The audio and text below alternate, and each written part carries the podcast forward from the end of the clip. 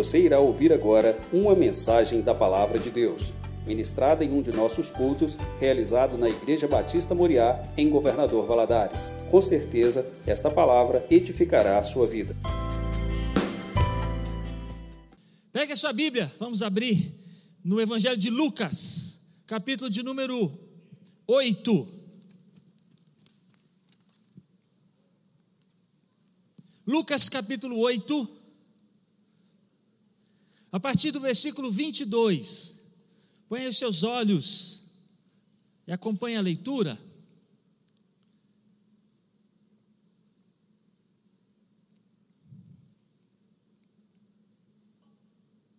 Lucas capítulo 8, versículo 22. Nesse texto nós vamos encontrar fé, nesse texto nós vamos encontrar medo, e a mensagem vai ser a fé que vence o medo. Nesse texto, acompanhe com seus olhos. Lucas 8, de 22 a 25. Aconteceu que num daqueles dias entrou Jesus num barco em companhia dos seus discípulos e disse-lhes: Passemos agora para a outra margem do lago. E partiram. Enquanto navegavam, ele adormeceu. E sobreveio uma tempestade de vento no lago, correndo eles o perigo de afundar. Chegando-se até Jesus, despertaram-no e disseram: Mestre, mestre, estamos morrendo. Despertando José, despertando-se Jesus do seu sono, repreendeu o vento e repreendeu a fúria da água tudo cessou. Então veio a bonança. Então Jesus lhes disse: Onde está a vossa fé? E eles, possuídos de temor e admiração, diziam uns aos outros: Quem é esse que até os ventos e as ondas repreende e essas lhe obedecem? Lucas 8, de 22 a 25. O lago tem três nomes. O mesmo lago, Lago de Genezaré, Mar da Galileia, Mar de Tiberíades. O mesmo lugar com três nomes. Isso não é incomum. Hoje nós temos algumas praças, cachoeiras, ruas que têm dois, três nomes, até muito diferentes. Aqui são três nomes diferentes para o mesmo lugar. E apesar de dois deles falarem mar, era um lago mesmo. A água era doce. Ele tinha 19 quilômetros no seu comprimento e para atravessar de barco, uma margem a outra, 13 quilômetros. Como os barcos não tinham motor e iam com a força do vento, não se consegue calcular quanto tempo se levava para fazer uma travessia de uma margem para outra. Vamos relembrar o que está acontecendo aqui? O texto fala assim: Aconteceu que num daqueles dias, que dia esse? Olha que dia. Ó, lá no texto paralelo de, de Marcos, chega a falar que já estava tarde, quando eles entraram nesse barco, já estava tarde. Imagina que hora que foi acabar isso tudo, porque olha só, ele entra no barco, vai para o lado de lá, atravessa, tem aqui a tempestade de vento que a gente vai ver daqui a pouquinho. Quando ele chega do outro lado, vem um endemoniado gadareno na sua presença, se dobra diante do Senhor Jesus, Jesus expulsa os demônios, eram muitos. Quando Jesus pergunta o nome, qual é o seu nome? Ali para o endemoniado, os demônios dizem legião, porque somos muitos. Legião era uma palavra que significava milhares de soldados, acredita-se que entre 5 e 6 mil soldados Havia milhares de anjos caídos no corpo daquele homem, e eles pedem: não, não nos mande sair daqui, nos permita entrar nos porcos. Esse texto lá do endemoniado gadareno, Jesus ordena, eles entram nos porcos, os porcos pulam do despenhadeiro, caem dentro desse lago de Genezaré. Os porqueiros saem correndo assustados, vem toda a população assustada, encontram um louco conhecido na cidade, assentado em perfeito juízo, e mesmo assim disseram para Jesus: Vai embora, nós não queremos você aqui na cidade. Jesus entra no barco, o endemoniado gadareno pisa para entrar de novo. Jesus fala assim: Não, você não vai vir com a gente, volta para sua casa, diga para os seus: Olha, ele tinha casa, ele tinha seus, ele tinha família. Conte para eles o que Deus fez por você. Aí o barco volta, atravessa esse mesmo lago, que nós vamos voltar para ele daqui a pouco. Quando ele chega do outro lado, uma multidão do outro lado. Que dia, hein? Um daqueles dias às vezes, uma expressão pequenina dessa da Bíblia, a gente não imagina quanta coisa aconteceu em um só dia. Quando ele chega do outro lado, uma multidão ali, e todo mundo ficou assustado, porque veio um, um alto oficial da sinagoga e se dobrou diante de Jesus. Uma cena absurda, inóspita.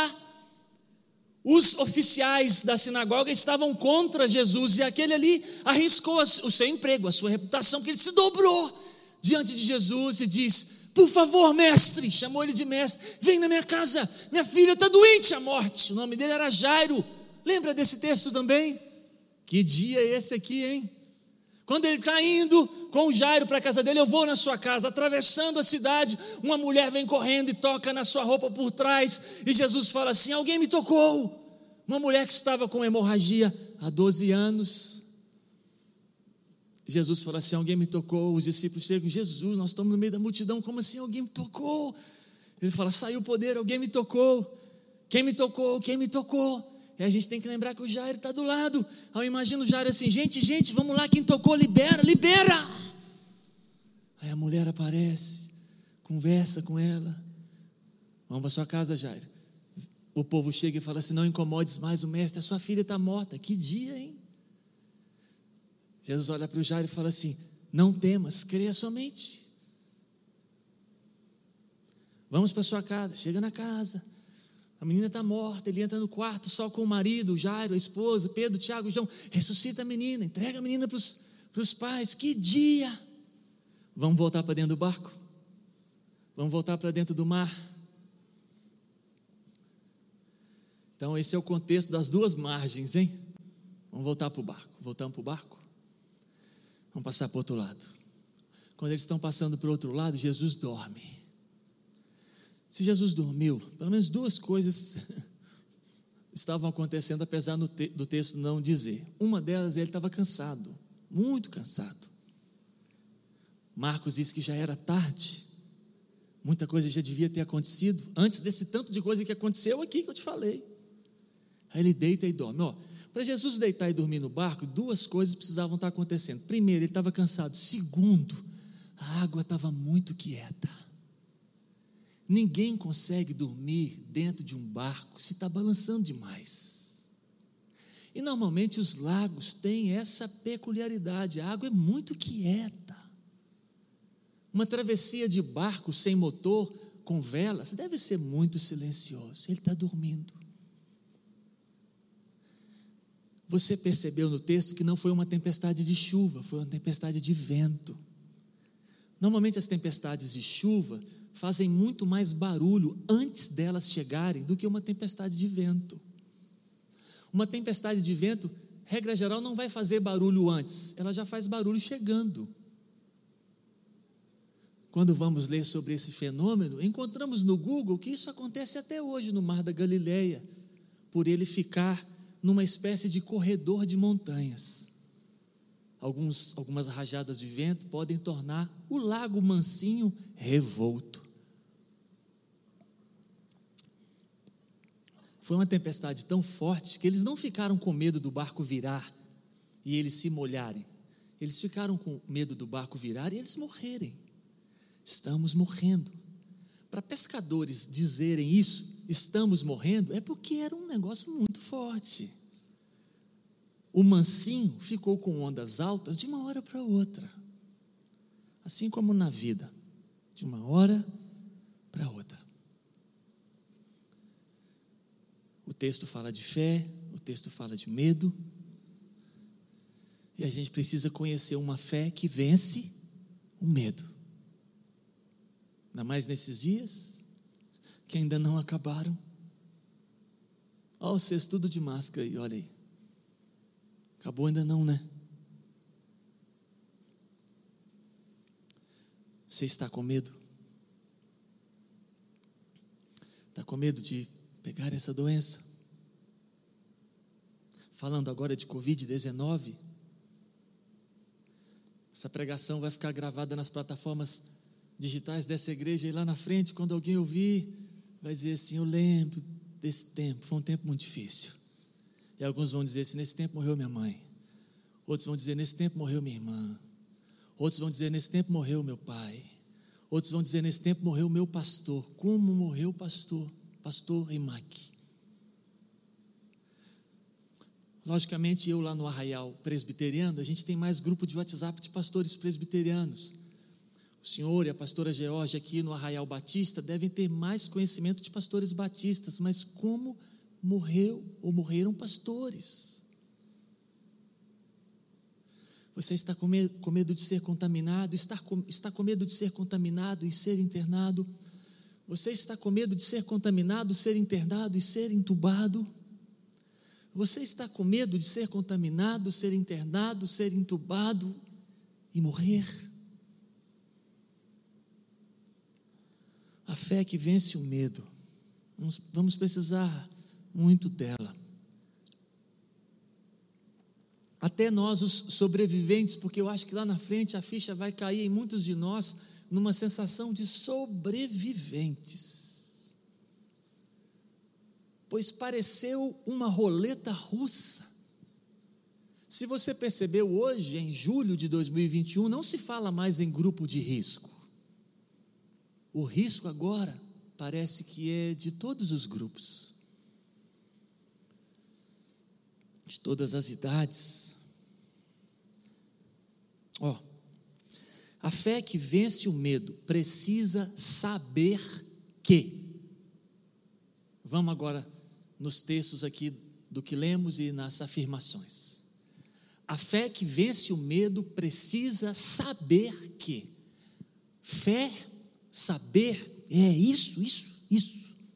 Normalmente a fé que sabe, ela é mais madura. Normalmente a fé que sabe, ela passou de fase, ela, ela é faixa preta para lá. Quando a fé não sabe, ela costuma ser frágil. Uma fé que não sabe é uma fé que não conhece. Se formos falar de chama, você e eu não poderíamos ter uma relação com Deus no estilo fé chaminha, chama, de vela. Uma vela acesa que qualquer porta fechada apaga, apagou.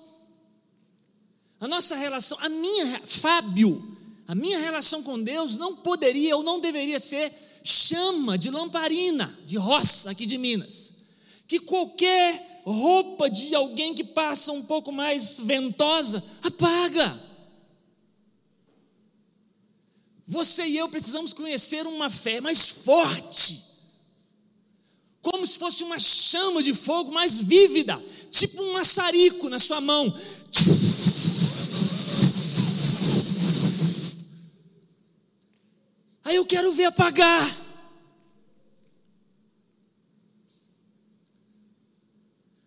Textos do Novo, do Novo Testamento nos falam dessa fé mais maçarico, assim, que sabe.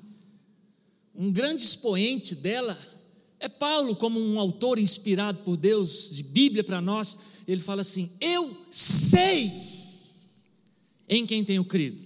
Essa é uma fé faixa preta. Passou de fase e muito.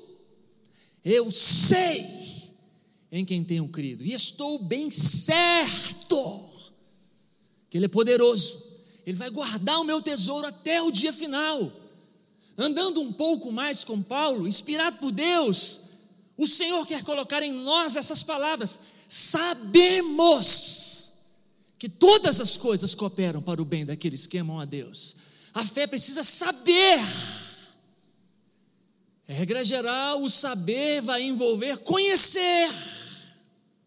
Regra geral, o conhecer vai envolver passar por, viver, enfrentar, superar ou não, ou morrer. Eu preciso dessa fé, você também. Uma fé mais maçarico pode ser uma chaminha de vela que com um semestre de faculdade, pluft, ela apaga. Ô, oh, fezinha, chué. Não pode ser uma fezinha de chama de vela, que quando qualquer membro da minha família morre, pluft, ela apaga, como se não fosse morrer ninguém da minha família, da vida.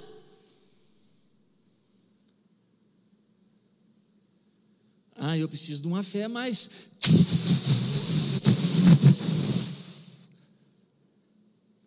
Que eu entro numa faculdade, alguém fala assim: Deus não existe. Aí eu.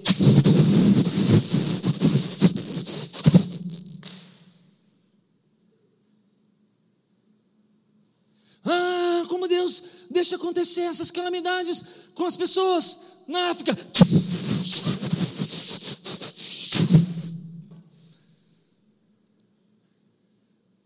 Eu sou crente, amo Jesus, Jesus me ama. Meu filho vai fazer uma viagem, capota o carro, morre. Aí alguém chega perto de mim e fala assim: Ah, por que, que Deus não protegeu o seu filho? E eu. Sai, capeta! Eu preciso conhecer esse negócio. Se não.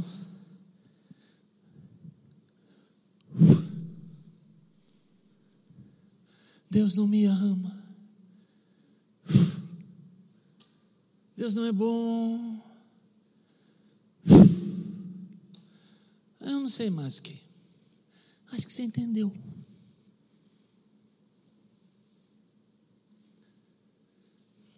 E eu também preciso entender. A fé que vence o medo precisa saber que, em primeiro lugar, Lucas 8, 22 diz que aconteceu num daqueles dias, entrou Jesus num barco em companhia dos seus discípulos. A fé que vence o medo precisa saber que somos e seremos balançados pelos ventos e pelas tempestades da vida, mesmo tendo Jesus entre nós. A fé que vence o medo precisa saber que seremos balançados pelos ventos e pelas tempestades da vida, mesmo tendo Jesus entre nós. Os discípulos, Jesus, tempestade, ventos, quase vira o barco, quase mata todo mundo, pois é o que eles dizem: perecemos, vamos morrer.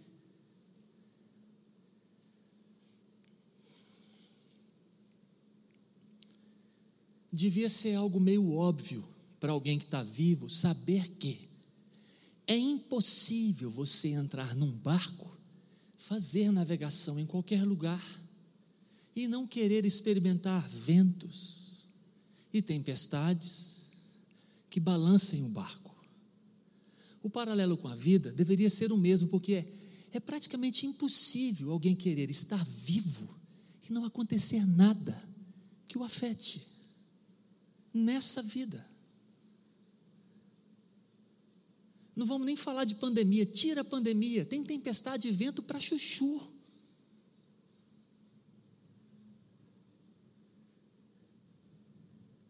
Erradamente, pensa-se que por ter Jesus entre nós, nós não vamos experimentar bala perdida, capotamento de carro,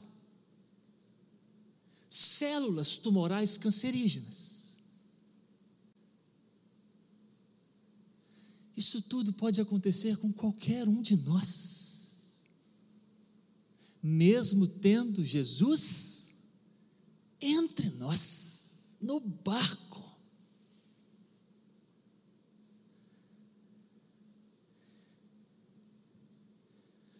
Quando eu passar, ou quando eu passei por qualquer vento ou tempestade, eu jamais de, deveria duvidar se Cristo está comigo. Essa dúvida não existe no texto, ele está deitado do lado. eles sequer dizem: onde está Jesus? Está aqui no barco. Está tudo bem que eu concordo contigo que tem algumas lutas que a gente passa que parece que Jesus está dormindo também. Igual no texto que a gente leu.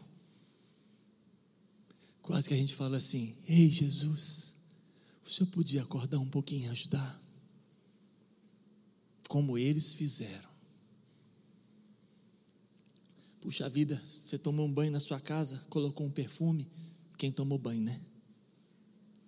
Porque alguns de vocês nem tomou banho. Dorme sem tomar, não, tá?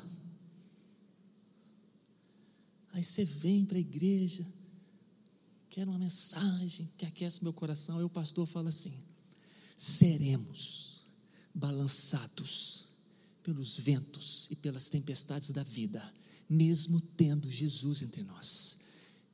E, e, o texto e o pastor não estão dizendo que talvez seremos. O texto e o pastor estão dizendo que seremos. Todos nós. Com ou sem pandemia.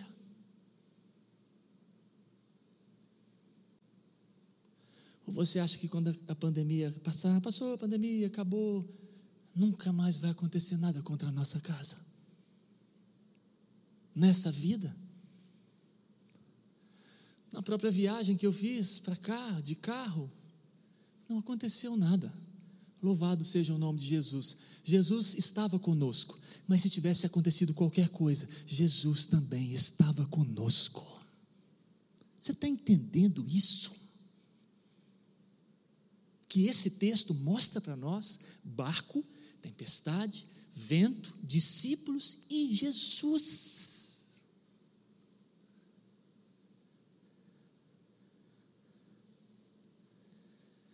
A gente precisa saber disso. Efésios 3,17 diz que assim habite Cristo ricamente em vossos corações.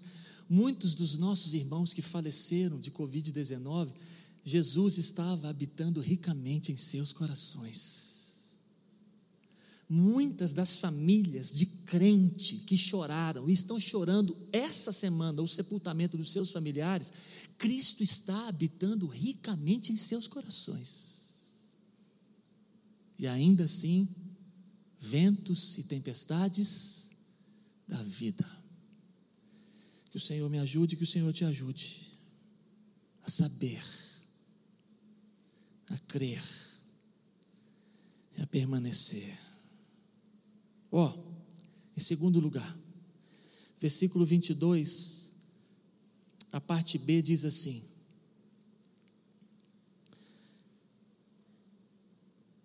passemos para outra margem do lago. E eles partiram. A fé que vence o medo precisa saber que seremos balançados pelos ventos e pelas tempestades da vida, mesmo quando estamos obedecendo a direção de Jesus.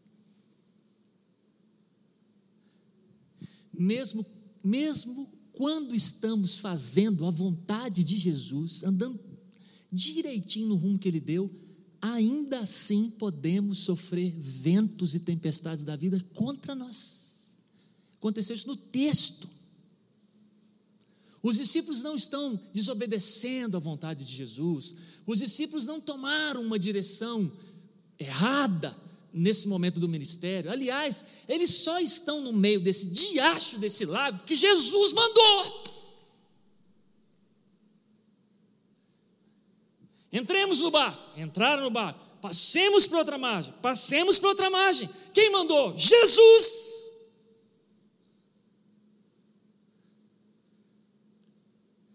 Você e eu precisamos dar uma robustecida na nossa fé em Deus. Porque senão você vai entrar num projeto de vida que Deus te orientou. Você sabe que foi ele que te instruiu para fazer esse curso na faculdade. Ou você sabe que foi ele que te instruiu para comprar esse terreno e construir uma fábrica. Ou você sabe que foi ele que montou esse encontro entre você e esse menino e vocês já estão noivos e marcando o casamento. Você, você tem certeza em vários rumos da sua vida que essa é a direção de Deus para você. E você vai. No meio dessa viagem, uma confusão, uma tempestade um vento contrário, não deveria passar pela sua cabeça: será que era para eu estar aqui mesmo? Não deveria passar pela sua cabeça: será que eu ouvi direito? Você ouviu direito, Zé. Eu ouvi direito. Mesmo obedecendo a Deus na vida, nós podemos sofrer os danos de tempestades da vida, de perseguição de vizinhos, levantando confusão contra a nossa construção, de perseguição de funcionários contra a sua gerência, de confusão de alguém da família dele com quem você se casou, de alguém da família dela com quem você casou. É essa sim a vontade de Deus. Permaneça aí aonde você está. Não passe pela sua cabeça. Vou sair desse barco. Não, não saia. Fica aí. Quem vai sair é essa tempestade no nome de Jesus. Esse vento é que vai passar. Está obedecendo ao Senhor. O exemplo mais clássico, o mais eu exagero, um dos exemplos clássicos da Bíblia de alguém que está fazendo a vontade de Deus e rasga o barco no meio é Paulo. Paulo vai para um processo em Jerusalém. Ele já está numa lábia boa com o rei Agripa, com o governador Félix. Já estão numa conversa tão boa que o rei falou assim: por pouco você me persuade a ser um cristão. Então ele já estava assim, uma apresentação tão boa que parece que aquele processo ia ter um desfecho de absolvição dele. Mas ele tem um encontro com Jesus, relato de Lucas em Atos. Não foi nenhum anjo que apareceu, Jesus apareceu para Paulo e falou assim: Eu quero que você dê um testemunho a meu respeito em Roma. Por causa disso, lá na audiência, Paulo fala assim: Eu apelo para César, eu quero ser julgado por César. O texto da Bíblia diz que o pessoal falou assim: Por que, que ele fez isso? O negócio aqui já estava dando um desfecho, mas apelastes para César, para César ele irá. Viagem longa, navio grande, agora não é navio de discípulozinho no Mar da Galileia, não, é navio adramitino. O que ele pegou tinha 276 pessoas. Viagem longuíssima. Ele está fazendo a vontade de Deus. Pensa numa viagem que deu tudo errado. Deu tão errado que pouco antes do naufrágio, no capítulo 27 de Atos, eles ficaram 14 dias e 14 noites perdidos no meio de uma tempestade. Quando avistaram o que parecia ser uma ilha, que depois viram que era Malta, quando foram jogar o barco para lá, ele encalhou e ele rachou no meio. E o missionário, o servo de Deus, teve que nadar Paulo deu uma animada em todo mundo, falou assim: gente, vamos nadar todo mundo, que o Senhor Jesus veio, conversou comigo de novo e disse que ninguém vai morrer. Dos 276, ninguém morreu. Agarraram em pedaços de pau, foi todo mundo para a ilha. Em momento algum, Paulo pensa assim: será que era para eu estar nesse barco? Será que era para eu estar fazendo essa viagem? Isso, isso não tem na cabeça dele, porque ele sabe que ele está fazendo a vontade de Deus e mesmo assim passando por ventos e tempestades. Você está entendendo?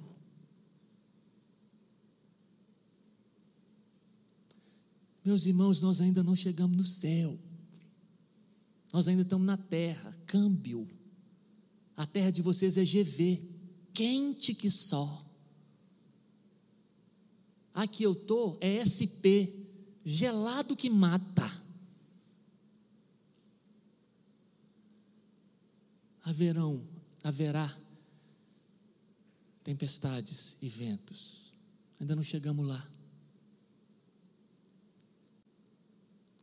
Vamos passar de fase, amém? No meio da tempestade, nós mais assim, ó, Deus está comigo e eu estou fazendo a vontade de. O barco balançando, quase virando, e nós assim, Deus está comigo e eu estou fazendo a vontade de Deus. Tanto vocês quanto eu. Nunca pense em sair desse casamento. Deus que montou essa história. É um vento, uma tempestade. Nunca passe pela sua cabeça. Eu podia ter ficado só com dois filhos, para que eu fui arrumar essa terceira? Essa era a agenda de Deus para você. Essa menina é uma princesa de Israel. Ventos e tempestades. Está entendendo?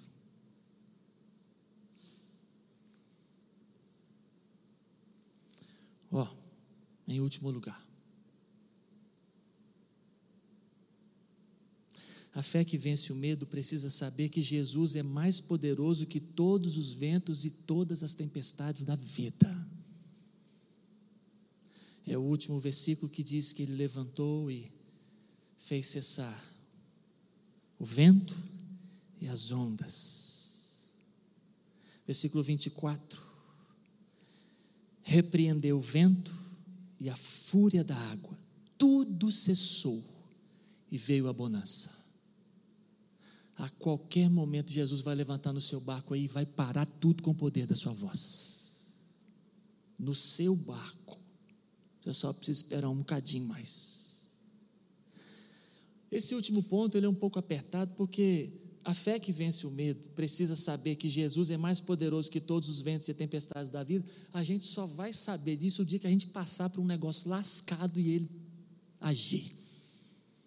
Tá, não saia daqui falando assim, Deus, quero passar por uma tempestade agora gigante para eu aprender a tua vontade. Não, não ore assim, porque tempestade você não precisa nem pedir, ela vem.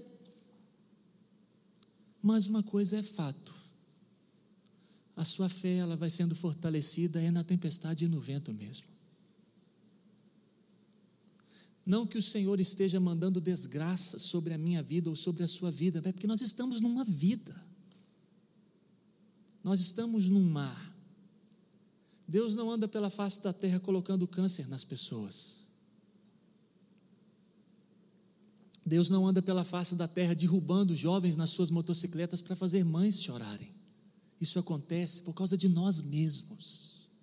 O câncer, a bala perdida. O papel de Deus na história não é matar, o papel de Deus na história é nos salvar. Curiosamente, você não vê com frequência pessoas com raiva do diabo ou do pecado por causa das desgraças da vida. Todo mundo quer culpar o santo. Já viu isso? Por que, que Deus fez isso comigo? Por que, que Deus fez isso com meu filho? Como se Deus fosse o matador de gente.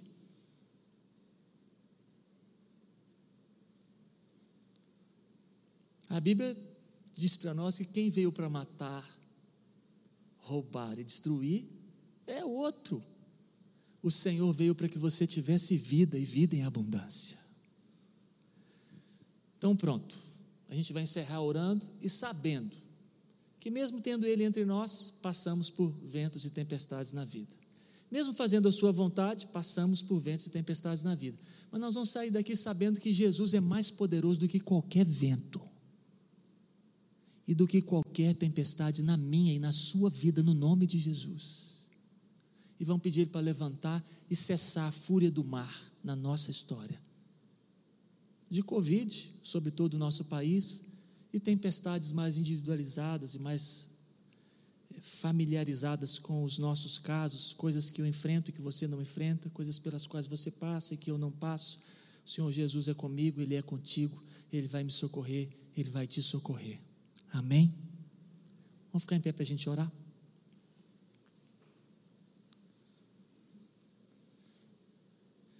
você, se quiser e puder, coloque uma de suas mãos em sua cabeça e ore por sua vida.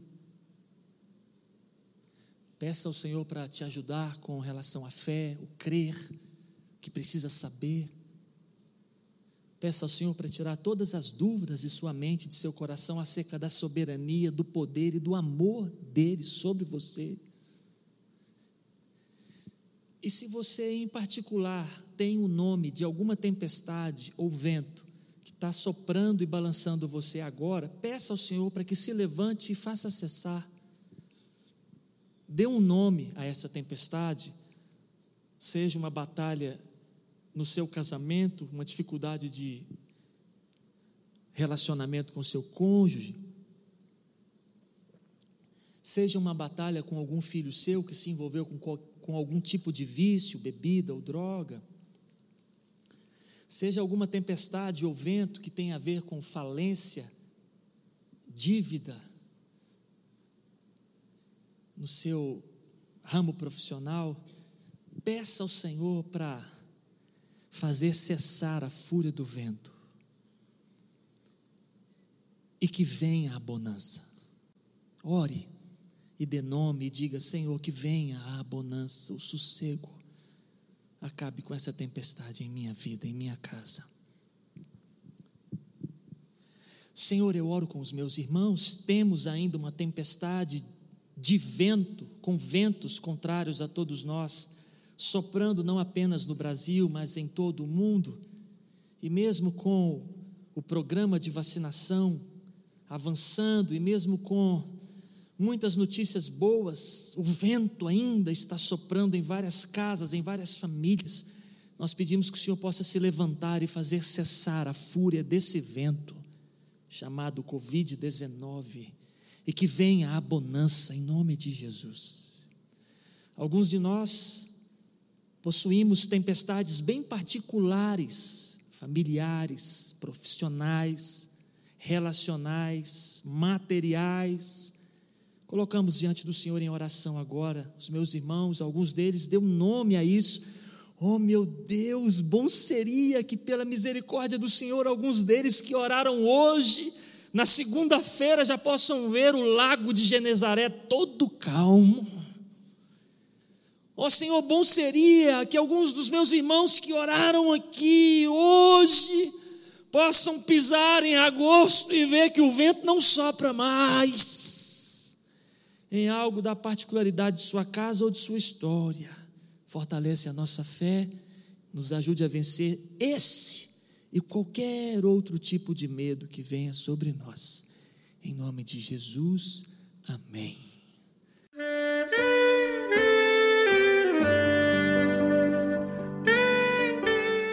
Querido amigo, Deus se interessa por você. Ele conhece as circunstâncias atuais da sua vida.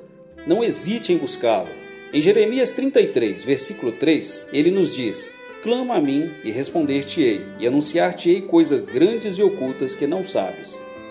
Esperamos que a mensagem ouvida tenha falado ao seu coração e que você e sua família sejam abençoados pelo Senhor Jesus.